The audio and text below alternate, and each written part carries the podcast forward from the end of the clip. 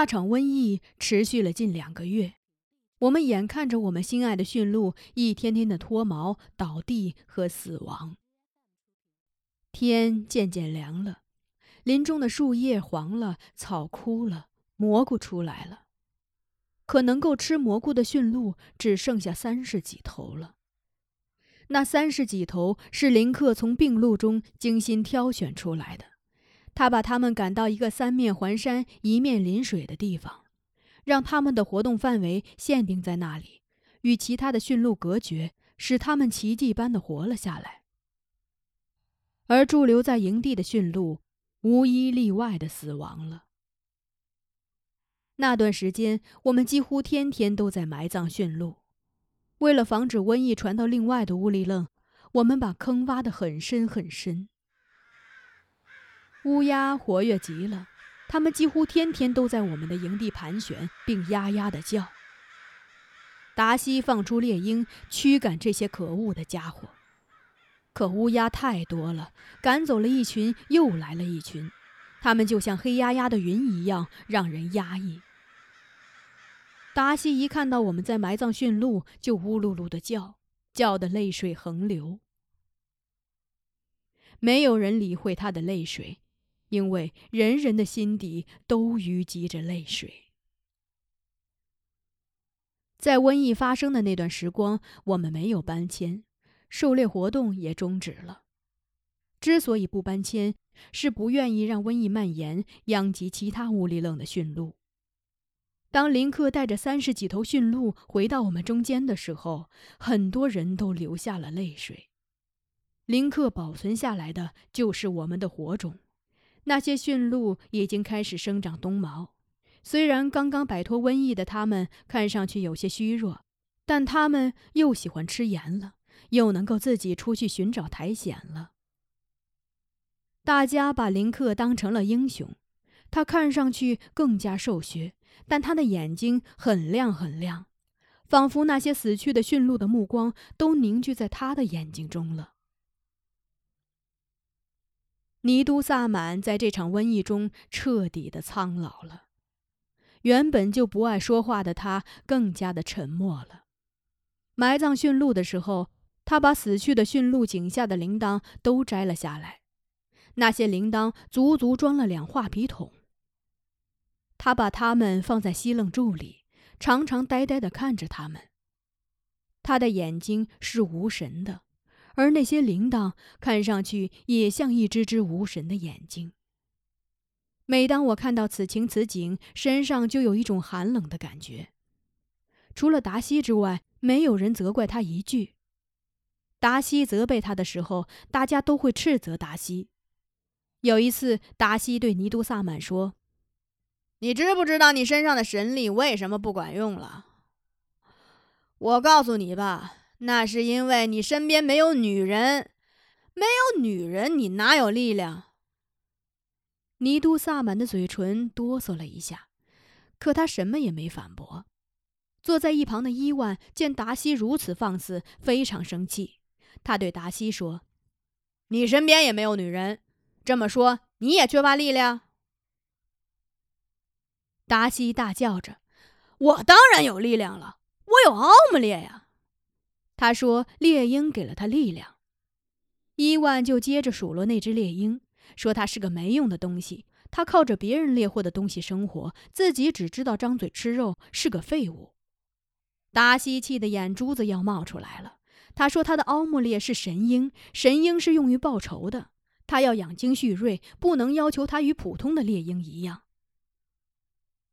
从那天开始，达西拒绝食物。一到吃东西的时候，他就用肩膀驮着猎鹰到伊万那里，声音嘶哑地喊着：“伊万，你看啊，我什么也没吃，我把省下的给了我的奥姆利。”伊万不搭理他。纳杰什卡走了出来，他一见达西红着眼珠、翘着胡子、形同鬼魅的样子，就吓得白了脸，忍不住在胸前一遍一遍地画着十字。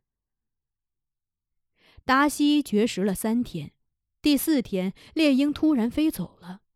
哈谢对达西说：“你白对他那么好了吧？到底是禽兽，说走不就走了。”达西不急不慌的，他对哈谢说：“等着吧，我的奥姆里会回来的。”傍晚的时候，猎鹰果然扑棱棱的飞了回来。它不是自己回来的，它叼回了一只山鸡，那是只雄山鸡。它身上的羽毛是深绿色的，尾巴长长的，很漂亮。他把山鸡送到达西面前，达西的眼泪立刻就流出来了。他知道他的奥姆列看他不吃东西，为他寻找食物去了。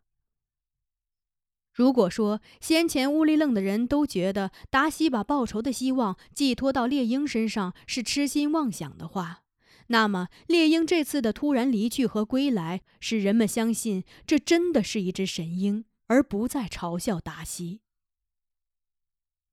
那个黄昏的达西一定是世界上最幸福的人了。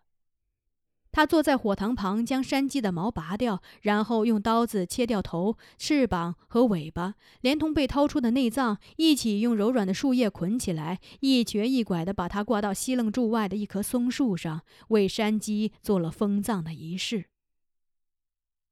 以往达西是不屑这样做的，别人吃山鸡从不拔掉鸡头、翅膀和尾巴上的毛。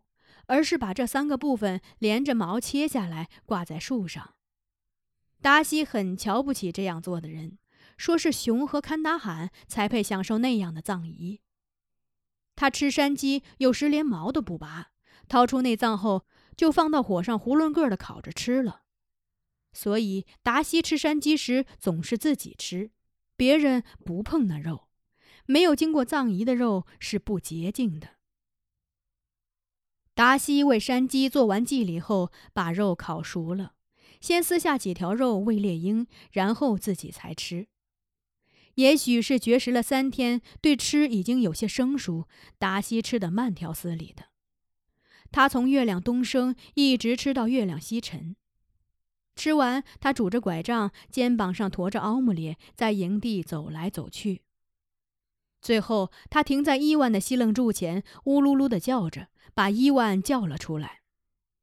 伊万出来，他看见达西正对着他笑。伊万对大家说：“那是他见过的世上最让人胆寒的笑容。”那是我们搬迁最为频繁的一个冬天，除了灰鼠之外，野兽格外少。我们在山谷中看见许多死去的狍子。林克说：“瘟疫一定传播到了狍子身上。”猎物少了，狼却不少。他们大概也找不到可吃的东西了，常常三五成群地跟在我们身后。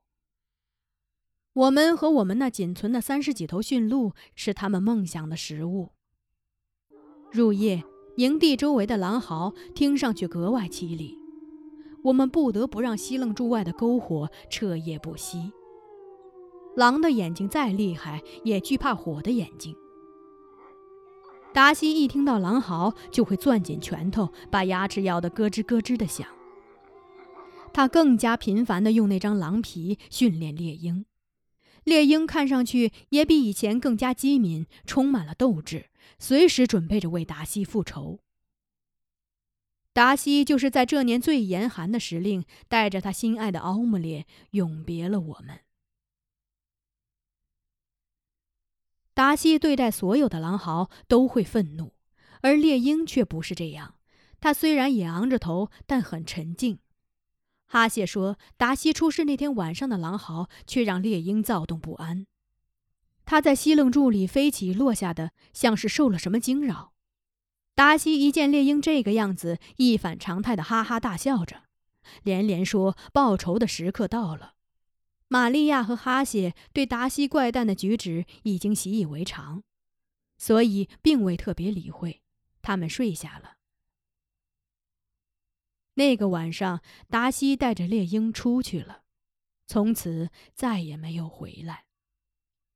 早晨，哈谢起来没有看见达西和猎鹰，以为他去伊万那里了。自从伊万为尼都萨满而顶撞他以后，他特别爱找伊万示威。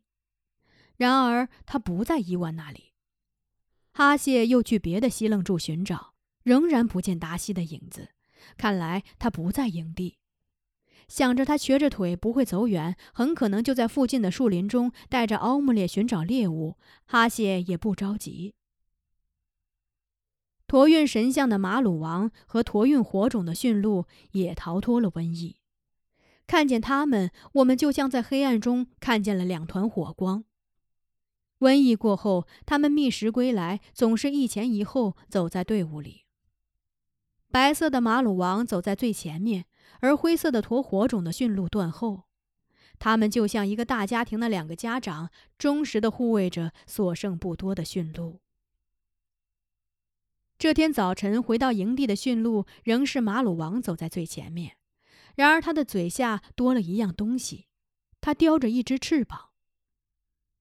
迎着驯鹿的林克发现那只翅膀后，觉得奇怪，就把它拿到手中。他仔细的看那只翅膀，一看就心惊肉跳了。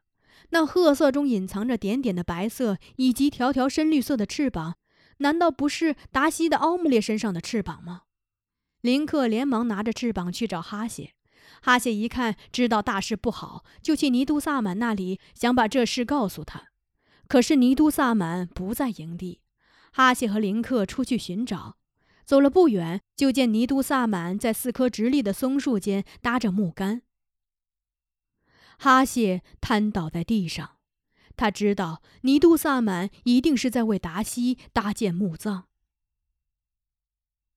那个时候死去的人都是封葬的，选择四棵挺直相对的大树，将木杆横在树枝上，做成一个四方的平面。然后将人的尸体头朝北、脚朝南的放在上面，再覆盖上树枝。尼都萨满是从夜晚的星星中看出达西要离开我们的。他在深夜时看见有一颗流星从我们营地划过，从那阵阵狼嚎中，他知道要走的人一定是达西，于是清晨起来就为达西选择了封葬之地。大家顺着驯鹿的踪迹，在营地附近的白桦林中找到了达西。确切地说，是找到了一片战场。许多小白桦被生生的折断了，树枝上有斑斑点点的血迹，雪地间的蒿草也被踏平了。可以想见，当时的搏斗是多么的惨烈。那片战场上横着四具残缺的骸骨。两具狼的，一具人的，还有一具是猎鹰的。林克说：“那两只狼中的一只，一定是当年从达西手中逃脱的小狼。他长大后又生下了自己的狼崽，如今他是循着达西的气息，带着自己的孩子，为他死去的老母狼来报仇的。”